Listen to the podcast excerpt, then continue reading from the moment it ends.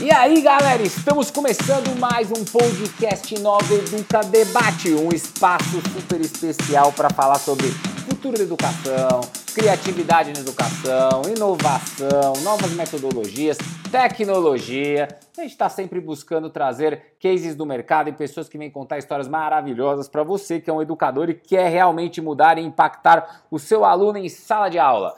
Vou começar aqui o nosso programa já pedindo aquela ajuda que todo mundo pede. Eu não posso deixar de dar aquele feed no nosso programa. Entra no Spotify, Apple Podcast, Google Podcast ou no nosso site www.consultorianoveduca.com.br barra podcasts com S no final. Segue a gente lá que ajuda pra caramba. Quer falar com a gente? É, entra no nosso Instagram, no nosso Facebook, digita na barra de busca Consultoria Nova Educa e ajuda também pra caramba pra você bater um papo, trocar uma ideia e ver muito conteúdo que a gente publica lá dentro. Meu nome é Carlos Coelho, sou um entusiasta da educação, cara que adora trazer gente aqui, bater papo, ouvir projeto, conhecer coisas novas e me divertir aqui, aprender muito com quem eu trago. Mas o Carlos não apresenta esse programa sozinho. Hoje comigo eu tenho a Priscila. Priscila, um oi pra galera! E aí, galera, beleza? E também o Rafael, que está presente nos nossos comentários. Rafa! Fala, galera, tudo bem?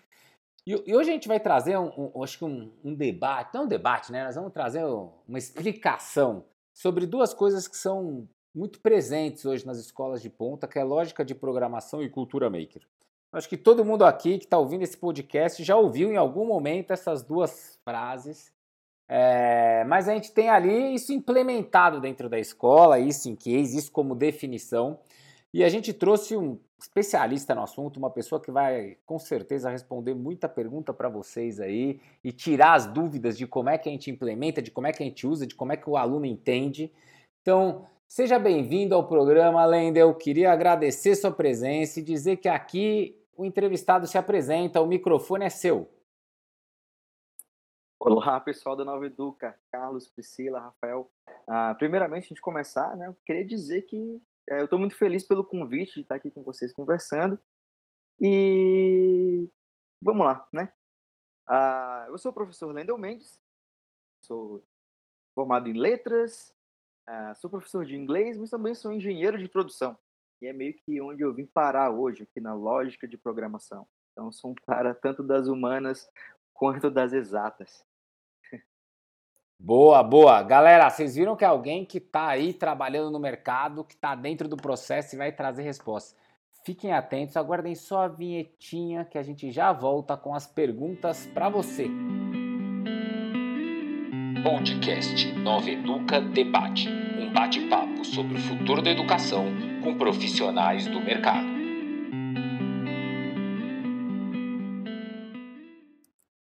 Voltando para o programa aqui, Lendel, mais uma vez, muito obrigado pela sua participação. E eu acho que a pergunta que todo mundo vai começar fazendo aqui é exatamente as definições, né? É, lógica de programação. Vamos começar com lógica de programação. O que, que é a lógica de programação? O que, que é isso dentro de uma escola? Bom, gente, a, a lógica de programação é, é como você estrutura o pensamento para fazer um programa, para rodar um programa. Não necessariamente é uma língua de programação, mas é você entender a lógica por trás daquilo para tentar fazer o código rodar em qualquer língua, né? É o pensamento computacional por trás é, da programação. Né? Basicamente é isso. Boa. É, lógica de programação, Lendel, quando as pessoas escutam aqui, elas associam muito, e é o que você colocou já na tua resposta, a computador. Né? Falar, é, computador. O cara vai entrar lá no computador e vai ficar. É, eu queria que você, se pudesse dar algum exemplo, assim, alguma forma, em conteúdo, alguma coisa que é aplicada. O que, que tem por trás? É só computador mesmo? A criança só senta lá e fica apertando os botões? Ou tem alguma coisa que está trabalhando algo que ela vai usar para a vida dela também? Boa pergunta. Bom, uh, como eu falei, né, uh, a lógica de programação ela trabalha o pensamento computa computacional do aluno, da pessoa, né? É, e, e, basicamente o que, que é isso? É a nossa habilidade, a habilidade humana nossa de solucionar problemas, né? A gente enxergar um problema, tentar quebrar esse problema em pedaços menores, sequenciar e tentar resolver ele da melhor maneira possível, né? Não apenas resolver, mas tentar é, resolver esse problema de uma forma rápida e compartilhar essa solução. Né? É uma coisa muito importante também. E você vê os alunos de hoje, assim, né? Essa galera que trabalha com lógica de programação e estuda e está acompanhando. Você sente que o aluno ele, ele realmente ele tem um up? Isso daí é uma matéria porque tem aquela confusão, né? Isso é um conteúdo, isso é algo. Ele, ele pode ser interdisciplinar com outras coisas, ele tem que ser isolado, ou dá para eu conversar, por exemplo, você falou que você é um professor de letras, inglês com lógica de programação e as duas matérias conversarem. Como é que você enxerga isso daí? Ah, bom, Carlos, eu acredito que deve funcionar dessa forma, né? É, a lógica de programação ela tem que se aliar é, com as outras disciplinas, tem que ser uma coisa bem interdisciplinar. Né? As disciplinas elas têm que conversar. Ah, é incrível assim que dá para a gente usar a lógica de programação para contar histórias, né? usar essa lógica em aplicativos usando é, aplicativos como realidade aumentada, é, colocar matemática, visualizar as coisas como se fosse alguma coisa em física, atividades de história, geografia, nossa, tá, são várias aplicações. A gente consegue fazer jogos com temas de aulas e disciplinas, né? dá para fazer bastante coisa. Até brincadeiras, né? A gente pode usar lógica de programação para fazer origamis, por exemplo, né? Boa, boa. É, eu vou chamar o... o Rafael quer fazer uma pergunta já baseada em lógica de programação. E como a gente está nesse papo de definição, de entender, acho que ele vai, vai querer entrar agora na conversa. Rafa, entra na conversa aí. Oi, Lendel, tudo bem? É, tira uma dúvida para mim. É, caso a, a, instituição ela tenha algum aluno que ela tem algum tipo de limitação, seja intelectual, é, mesmo assim ele consegue participar é, ativamente desse conteúdo ou você acha que não, que ele vai ter, como ele tem essa limitação, ele não vai conseguir se desenvolver bem? Bom, eu acredito que sim, né? Porque é, é, no planejamento do professor ele tem que levar em conta a diferenciação, né? A gente vai ter alunos que são mais avançados por ter mais experiência ou por já ter, ah, ou por ter realmente facilidade né, com tecnologia. E tem alunos que nunca viram e estão aprendendo ali no momento, e tem alunos que têm alguma dificuldade. Acho que o professor ele precisa planejar é, diferentes objetivos na aula, né? E ali, e, e onde eu trabalho, que é a Escola Poeridomos, a gente tem, a gente trabalha dessa forma, né? A gente tem uh, diferentes objetivos nas aulas e os alunos eles são livres para escolher qual objetivo eles vão alcançar, né? É, é, o objetivo de excelência, o objetivo que é considerado bom, é, o mínimo a ser atingido, a gente faz uma rubrica do que precisa ser, é, ser feito, né? Dentro da, das atividades. E acaba que os alunos acabam atingindo a, os níveis de entrega que eles conseguem alcançar. O que você está colocando ainda é bem legal. Eu queria saber se os alunos, quando eles terminam né, um conteúdo que nem esse, eles terminam em níveis diferentes ou eles nivelam? Todo mundo termina igual? Ou não? Pô, tem um cara que ele acaba desenvolvendo mais. Quer dizer, eu tenho um mínimo que todo mundo tem que chegar, mas tem aluno que sai voando aí fazendo coisas que a gente nem espera. É exatamente isso, Carlos. A gente tem um mínimo que precisa entregar, né? mas tem alunos que voam, né? A gente não pode limitar é, esses alunos. A gente tem que deixar eles voarem, deixar eles crescerem. Nossa, eu tenho alunos ah, do sétimo ano que, de tão curiosos que eles são, já terminaram as atividades assim que seria para fazer no nono ano, sabe? E eu acho isso incrível. Ok, gente, tudo bem, pode fazer, não tem problema não. Não, e isso que é legal, né? Porque daí o aluno deixou de olhar para a aula como, ah, eu tenho que ir na aula resolver o problema, né? A partir de agora eu resolvo porque eu tô com vontade, né? Eu imagino que deve ser legal, professor, né? Para você que está lá na sala de aula, deve ser uma emoção. Sim, tem alunos que se divertem e também eles trazem coisas que às vezes a gente não está esperando, assim, né? É, nesse universo dos jogos, tem alunos que trazem jogos que a gente nunca ouviu falar. Olha, nesse jogo aqui do desenvolvedor tal, a gente pode fazer modificações no jogo usando programação. Não é a programação que a gente usa aqui em sala de aula, mas é fácil de entender, porque a gente já viu uma coisa parecida aqui. Olha só, eles me mostram. Eu fico surpreso, nossa, não sabia disso. E aí fica aqui aquelas ideias, né? vou usar isso no futuro algum dia, em sala de aula também. Ideias dos alunos. Boa. Não, eu gosto muito, a gente traz bastante gente aqui que fala disso, e eu gosto quando os professores vêm com a mesma característica que você tem, que é você não conta um livro, você conta o que você vive no dia a dia. Né? Eu acho que esse é o, é o melhor jeito de você levar para a galera que está escutando o programa aqui é, justamente esse ponto, porque daí não é uma história que, ah, eu li um livro aqui, eu vou te explicar na minha teoria, estou te explicando no meu dia a dia, né, no, no, no, que acontece comigo, na, na minha pegada, na minha aula, no meu tempo. Mas deixa eu chamar, a Priscila quer fazer uma pergunta, Pri? Entra aí na conversa aí, manda bala. Oi, Lendel, tudo bom? Eu, Lendel, responde aqui pra gente, é, existe um conteúdo ou um programa que precisa ser seguido pela escola para aplicar esse tipo de conteúdo? Bom, Priscila, ah, funciona dessa, dessa forma aqui. Aqui no Poeridomos, a gente, tinha, a gente tem uma equipe, né, que a gente fez o seguinte, a gente juntou ah, um pouco de informações de um documento da cidade de São Paulo sobre ciências da computação, a gente juntou um pouco dos CSIs, que é a mesma coisa, só que para os americanos, e a gente juntou também um pouco ah, é, das, das rubricas das atividades que a Apple fez para o Swift Playgrounds, que também está alinhado com o BNCC. Então, o que a gente fez foi diluir esse conteúdo junto com atividades Maker durante o ano para as séries do Fundamental 1 e 2. Boa, quer dizer, não, não é baseado em uma única coisa. Aí vocês desenvolveram baseado numa é. estrutura muito maior para fazer um programa mais eficiente dentro da visão do que vocês querem que os alunos alcancem. Sim, como a escola que eu trabalho atualmente, perdão, é uma escola bilíngue, então a gente viu um pouco do que o pessoal está fazendo lá fora. O que eles estão fazendo lá fora com essa faixa etária aqui? E aí a gente, a partir daí, escolheu algumas plataformas como o code.org, que é um, é um website que a gente é, que professores compartilham práticas, né? E a gente usa bastante, né? Junto com com a programação da Apple, a gente usa bastante uma escola Apple, é, Swift Playgrounds nos iPads.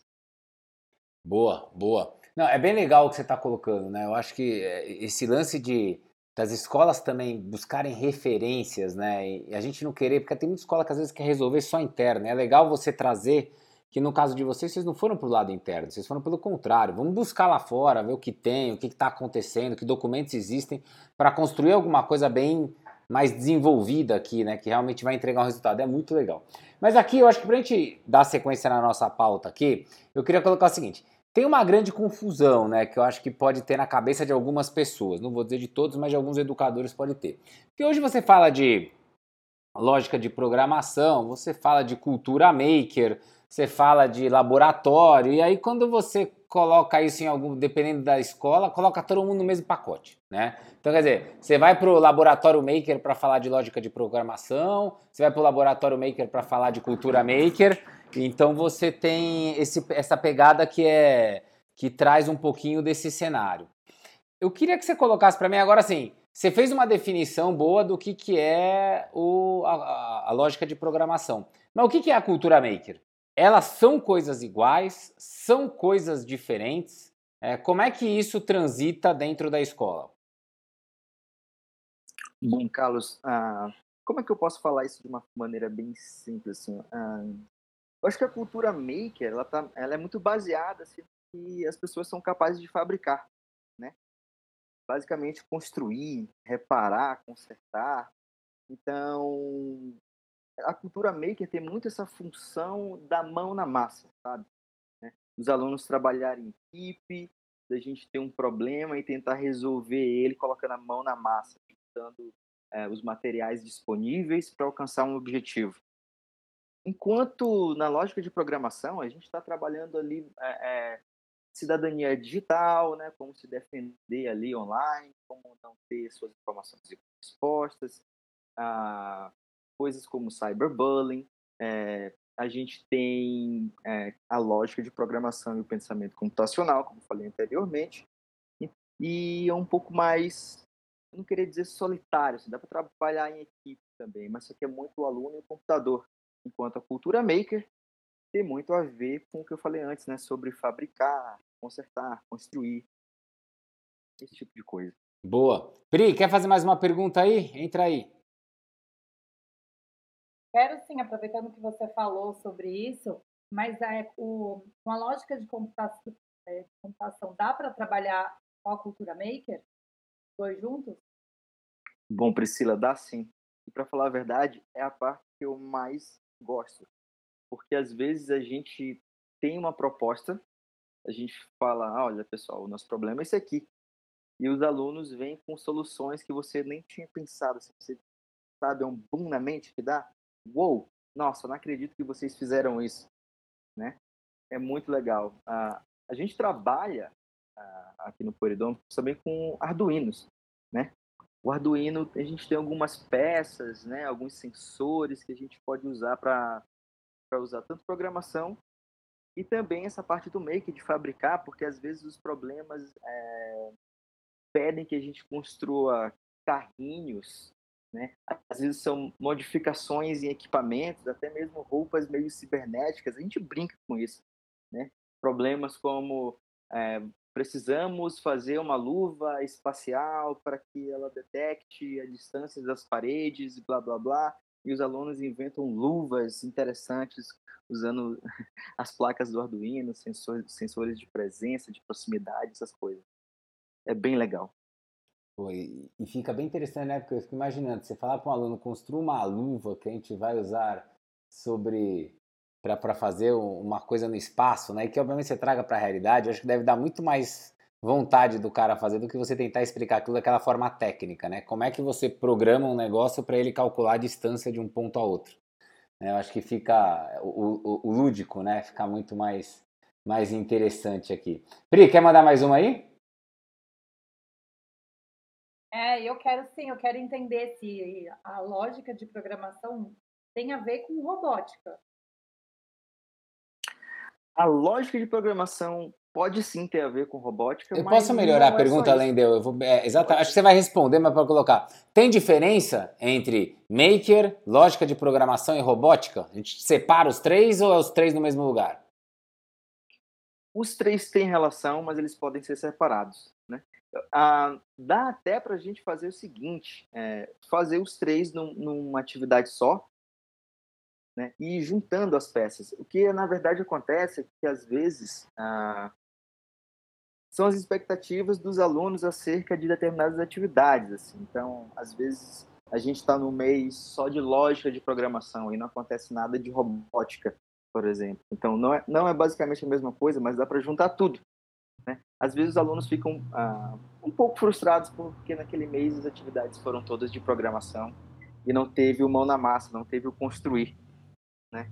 E tem atividades que a gente junta os dois. A gente, é, a gente aprende primeiro como programar, como fazer uh, um sensor X né, funcionar de determinada forma, e a gente vai lá e faz os protótipos. Né? A gente faz os protótipos desenhando em aplicativos, a gente consegue fazer os protótipos até mesmo usando jogos como Minecraft. Os alunos fazem os protótipos no Minecraft, depois tentam replicar, faz de papelão e coloca o sensor e coloca é, as plaquinhas, aí vai juntando tudo. E tudo isso dentro da sala do Maker. Eu acredito também é, que as, ir para a sala do Maker já é um grande evento para os alunos, ah, principalmente ali no Fundamental 2. Assim, a sala de, é, eles saem um pouco da sala de aula convencional. Então, ir para lá acaba sendo um grande evento. É, e, né, como eu falei antes, acho que dá para sim, dá para juntar os três. Eles têm relação, mas não são basicamente a mesma coisa. Boa, boa. É... Rafa, entra aí na conversa aí, manda uma pergunta tua. Mendel, é, aproveitando que a gente está falando aí sobre Monamá, sobre colocar, desenvolver projetos, sala de aula, eu queria entender como que o professor ele pode preparar o aluno para lidar com a falha. Ou seja, o aluno ele desenvolveu um projeto, mas ele não teve sucesso. O projeto não foi da forma como ele esperava e isso pode gerar uma frustração. Como que o professor pode preparar o aluno para isso? Bom, Rafael, essa pergunta foi bem legal, cara. Ah, na verdade, a falha, do jeito que a gente trabalha na nossa escola, ele é um dos processos. Né? Porque, ah, vamos supor aqui um projeto bem simples que eu faço com o meu pessoal do Year 6, todo começo de ano. é um barquinho, sabe? Os alunos têm que projetar um barquinho, ele tem que flutuar na água e ele tem que carregar moedas, né? No, na, no projeto a gente não diz quantas moedas são, enquanto o barquinho conseguir superar, é, conseguir fazer, é, carregar boiando ali na água. Só que o primeiro design, ele não vai ser sempre o melhor design, né? Aí os alunos são obrigados a pensar em outros designs onde eles ganhar mais moedas. Então, essa falha ela vai ocorrer e ela é parte do processo para poder a, a, a, gente atingir, alcançar uma melhoria. Né? A gente tem que observar a partir do erro ou da falha como é possível melhorar. E aí o primeiro projeto acaba carregando menos ah, moedas do que o segundo e o terceiro. Boa. Então. Desculpa, termina lendo. Pode é, mandar bala. Pois é, então é isso, é isso mesmo. Quer dizer que é, a falha ela faz parte dos processos. Então, eu acho que os alunos não ficam frustrados, não. Eles sabem o que vai acontecer. É a famosa melhoria contínua, né? O crescimento isso. progressivo. Não, e isso é muito importante porque isso funciona no mercado de trabalho, né? Você não está preparando o aluno apenas para um cenário de acertar ou errar, mas você está preparando ele para entender que tudo pode ficar melhor. Que se ele for, se ele perceber, né, como aquilo se desenvolve ou como aquilo que ele está estudando, até onde aquilo pode chegar, ele percebe que ele pode ter tirado um 10, mas ele vai ter degrau que ele vai subir para cima desse 10 se ele continuar estudando e se preparando. E eu acho que isso com certeza é algo diferenciado. É, quando a gente olha muito para esse lado, Lendeu, de de falha, né? De falha e de, de acerto. É, como é que você enxerga, como é que você trabalha com os alunos? Vocês trabalham um projeto que se desenvolve durante o ano todo, né? Ou vocês trabalham com projetos curtos que começam e terminam rapidamente? Qual é o melhor modelo para se trabalhar quando você fala tanto em maker quanto linguagem, quanto robótica? Como é que você enxerga isso? Você que é um cara que atua dentro de sala de aula desenvolvendo. Boa, Carlos. Bom, na nossa escola, a gente trabalha com os dois. Geralmente, a gente tem uh, mini projetos que duram basicamente um mês ou um pouquinho mais, dependendo da velocidade de cada turma, né? Então, a gente tem um primeiro mês aqui que a gente vai trabalhar mais lógica de programação e pensamento computacional. A gente vai para o segundo mês que tem mais maker, mas só que ali, ah, em meados de setembro, setembro, outubro e novembro, a gente já tem uns projetos que são maiores, que são interdisciplinares. Né? Ah, por exemplo, vou dar um exemplo aqui do que aconteceu esse ano. Estação Cultura. É um evento grande na escola que envolve várias disciplinas. Então, a nossa disciplina de lógica de, de programação, ela acaba se alinhando com os interesses ali de ciências, matemática, artes, e a gente acaba criando coisas a partir daí. Né? No ano passado, é, o meu sétimo ano fez protótipos de aplicativo ah, junto, junto, com disciplinas de ciências, que falava do corpo humano. Aí eles desenvolveram é, é, protótipos de aplicativos que falava sobre é, o quanto de água você deveria beber durante um dia, que manda um lembrete, a IMC.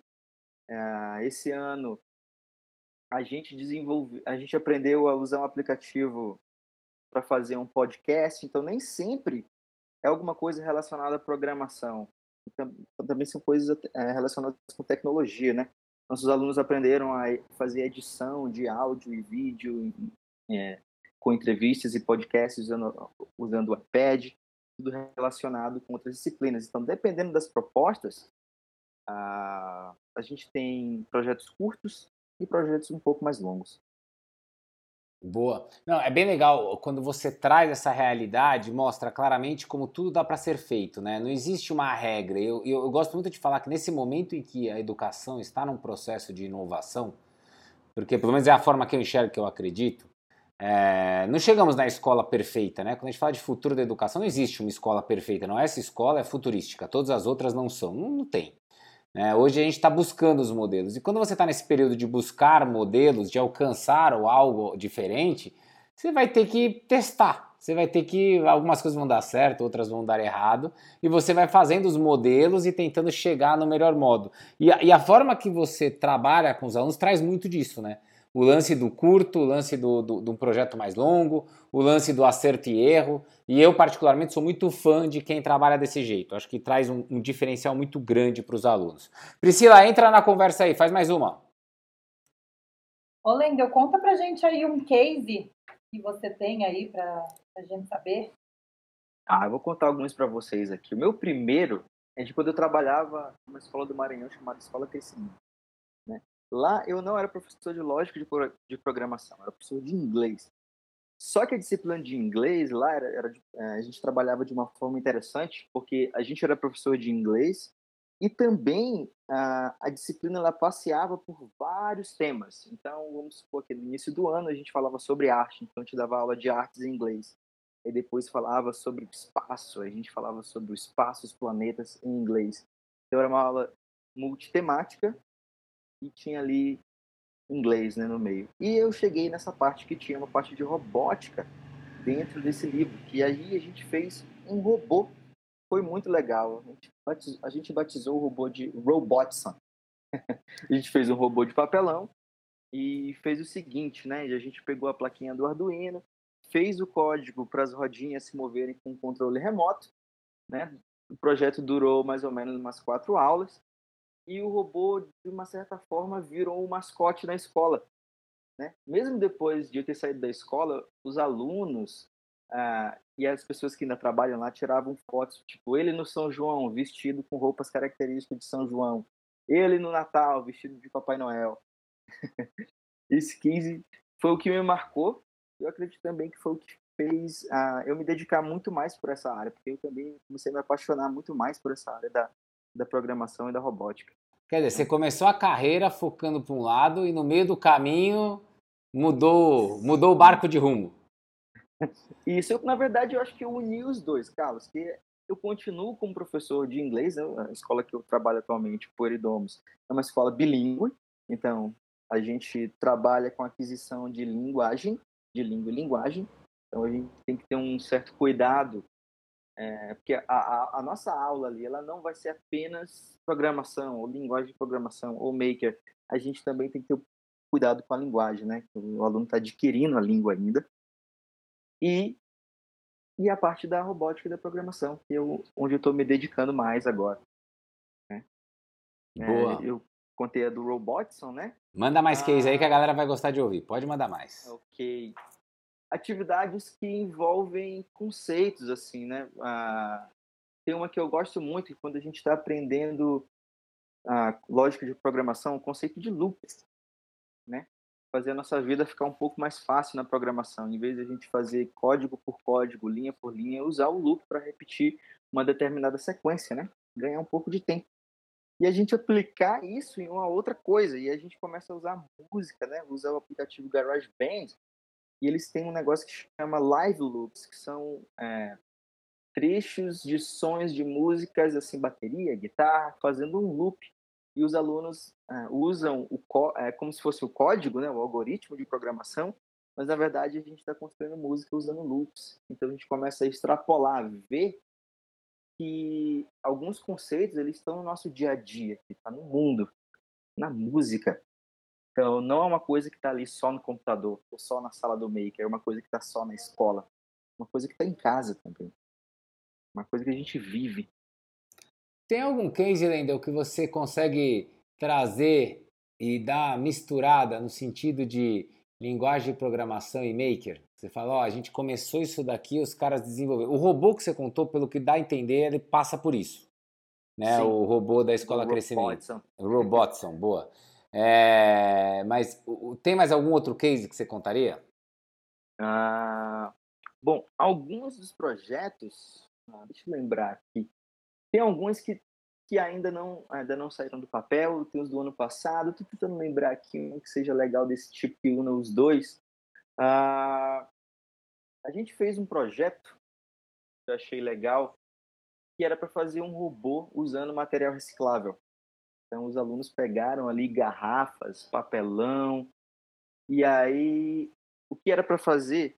É, o projeto inicial era para fazer como se fosse a carcaça do robô, sabe? Para ele ter uma aparência de robô. E teve alunos que pegaram materiais de casa, tipo câmeras quebradas, lente de projetor. Teve uma aluna que ela simplesmente colocou na barriga do, do robô a lente do projetor e quando acendia a luz, ele projetava a luz para a parede tinha alguma coisa escrita. Eu achei aquilo muito legal. É, um robô que tinha pedaços de câmera, ele ficou bem humanoide. É, uma aluna que aproveitou é, um motor né, um motor de, de câmera. Eu não sei se vocês lembram, se tem familiaridade com aquelas câmeras da Sony, sabe? Quando você apertava o power, a lente saía. Sim. Ela usou aquele motor ali para fazer a cabeça do robô sair e descer como se fosse uma tartaruga, sabe? Achei interessante também. Então. E isso não está na aula, né? Isso não está no, no, escopo da aula. É eles que estão inventando o que eles estão que... achando. Isso. Eles que criaram isso, assim, coisas que na conversa, que na brincadeira, acabam surgindo várias ideias interessantes. Eu acho que legal é isso também, assim, um momento dos alunos brincarem com o que eles estão fazendo. É uma coisa séria, é, mas também é uma brincadeira. E a partir dessa brincadeira surgem várias, várias ideias. Não, você contar o lado criativo, né? Porque só esse case que você contou agora mostra claramente como eles vão buscando alternativas para os problemas que saem do ah, siga o passo a passo. Passo 1, um, faça isso. Passo 2, faça aquilo. E eles inventam o passo 3, o passo 4 e o passo 5. E eu imagino que para você, professor, deve ser uma surpresa quando termina o ano, né? Que você fala, meu, surgiu coisas que realmente eu nem imaginava que eles chegariam. Imagino que deve ter um pouco desse sentimento. É, Carlos, a gente também tem, lembrei agora, que atividades que são problemas, assim. Eu gosto de inventar que a gente tem uma empresa de games na escola. A Poeira Games fez o game tal, a gente, eu batizo lá o jogo, mas só que ele tem um problema. Ele não tem isso, não tem aquilo. Vamos supor, um jogo de nave, mas a nave não atira. Então vocês têm que procurar o código e colocar os lasers na nave. Aí tem outro problema, só tem um coração. Eu preciso de um esquema de pelo menos três vidas e um bônus para aparecer e você pegar. Aí os alunos vão lá e mudam o design da nave, eles mudam o sistema de pontuação e o jogo acaba ficando muito mais legal do que a proposta. É bem legal isso. Quando se dá a liberdade, tenho certeza, deve ser, deve ser fantástico estar lá na tua sala de aula vendo o que, que eles são capazes de produzir. É muito interessante. E Carlos, pode falar. E tem, tem uma coisa assim que eu acho incrível, assim, são os alunos chegando para mim e perguntando, professor, como é que eu faria isso? Eles desenvolvendo coisas, usando a programação, para outras disciplinas. Né?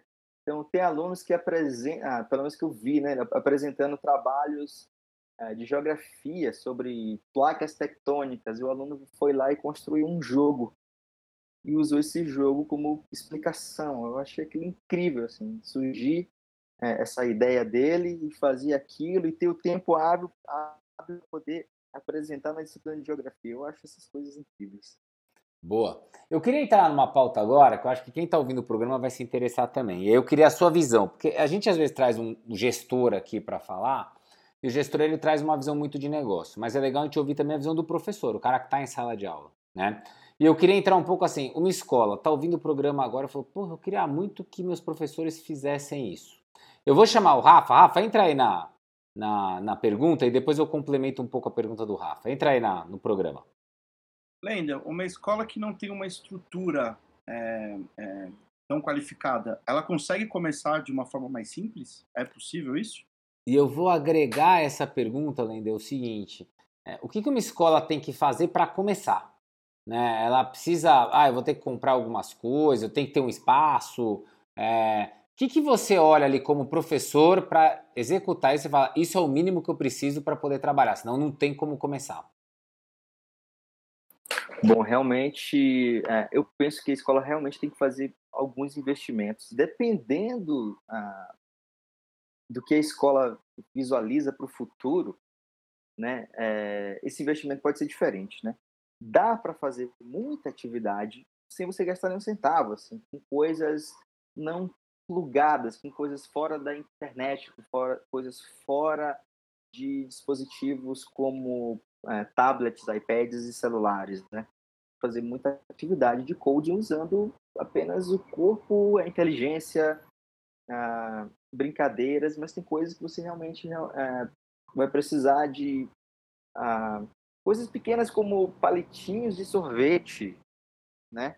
Você vai precisar de, sei lá, rodinhas, motores, né? Cola. Então, tem coisas assim que, é, dependendo do projeto, vai precisar desse tipo de coisa.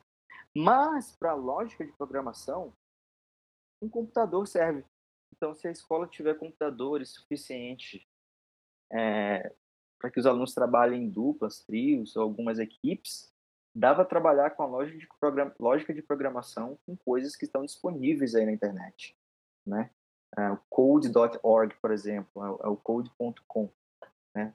Lá a gente tem um currículo de ciências da computação e dependendo de qual é o objetivo da escola do professor, dá para trabalhar muita coisa, criatividade, programação, JavaScript, uh, HTML, como é, criação de sites. Nossa, tem um mundo ali. Se o professor tiver habilitado, tiver curiosidade e souber como implementar, dá para fazer sem grandes investimentos.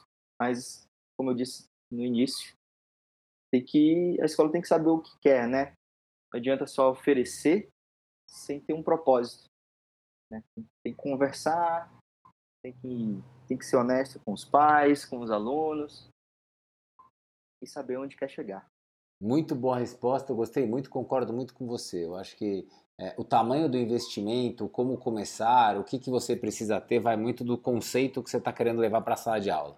Se aquilo é só um, ah, é um plus para eu vender mais lá na matrícula, não vale nada, sempre é um gasto que acaba sendo um gasto fora do, da curva, um gasto acima do que não precisa, do que não é usado, e diferente da escola que não, isso aqui faz parte da minha, do meu conceito.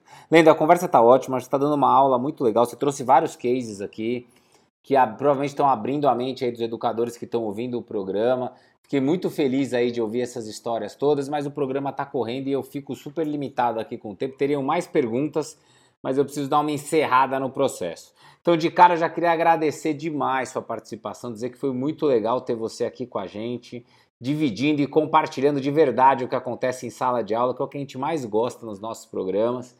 É, e queria que você finalizasse aí com as suas últimas palavras, as suas últimas dicas, mas que você trouxesse também assim para o professor. Pô, ouvi esse programa, cara, fiquei muito interessado nisso. Aonde eu começo? Aonde eu vou? é, que dica que eu tenho, o que, que eu faço. Então eu queria dar para você as últimas palavras e esse comentário aí. Bom, pessoal, para iniciar aqui a minha despedida aqui, eu quero agradecer muito o convite. Caramba, foi muito legal ter conversado com vocês aqui, Carlos, Priscila, Rafael. Ah, foi um prazer enorme estar aqui conversar com vocês. E, pessoal, é o seguinte, ah, o, que eu, o, o principal é você ser curioso, né? Então, eu acho que dificilmente você é um professor que não seja curioso, né? Os professores, em geral, pelo menos todos os que eu conheço, pessoal muito curioso, muito criativo. Uh, eu tive a sorte também a oportunidade de trabalhar em escolas que eram Apple Distinguished School. Então, eu tive acesso ao material de educação da Apple. Né? Então, no início ali, eu me apoiei um pouco no Todos Podem Programar, um programa da Apple, né? aprendi ali o básico. Tem uma certificação disso no, no programa de Apple Teacher, né, só para o Swift, que é a linguagem da Apple.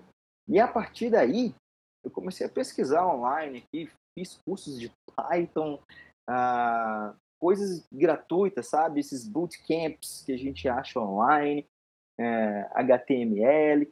Ah, o, o, Arduino, eles têm um site que são só de projetos de professores do mundo inteiro. E aí tem professores que compartilham os planos, os objetivos, escolas da Europa, da Ásia, e, e ali é uma comunidade global. Você pode se espelhar em coisas que o pessoal está fazendo pelo mundo. Então, nesse mundo que a gente está vivendo aqui, está tudo muito conectado, as pessoas, principalmente a nossa área aqui, nós professores, a gente gosta de compartilhar. Então, nem sempre a ideia tem que vir da gente. A gente não precisa ter a primeira ideia para tudo. A gente, precisa, a gente só precisa de curiosidade e um pouco de inspiração. Aí as ideias aparecem. Boa. Nossos alunos. Boa, boa. Cara, adorei o programa. Acho que foi um programa super com várias informações para você. Ele deu várias dicas de onde você encontra, como é que você começa, se você é uma escola, o que você tem que ter do mínimo. Então, assim, Galera, programa nota 10 e você que curtiu, falou, cara, é muito legal, aquele feed sensacional no Apple Podcast, no Google Podcast, é, no Spotify ou no nosso site www.consultorianoveduca.com.br barra podcasts com S no final e para conversar com a gente, para ouvir um pouquinho mais, para saber tudo o que está rolando, entra lá, digita na barra de busca do Instagram e do Facebook Consultoria Nova Educa que você vai poder ver muito mais informação, dar dica, sugestão, aí troca com a gente para a gente ver o que a gente pode fazer de bacana para ajudar a sua escola ou para trazer gente aqui para o programa para falar, para debater e para discutir com vocês aí que estão interessados em melhorar a educação. Para terminar aqui, Pri, muito obrigado pela sua participação. Eu que agradeço, até a próxima. Valeu, Rafa. Valeu, galera, obrigado. Galera, e você curtiu? Tamo junto. Segue aí porque a temporada tá nota 10 e a gente tem muito programa lá e muito conteúdo para você estar acompanhando e melhorando o seu dia a dia. Então a gente se vê em breve. Valeu!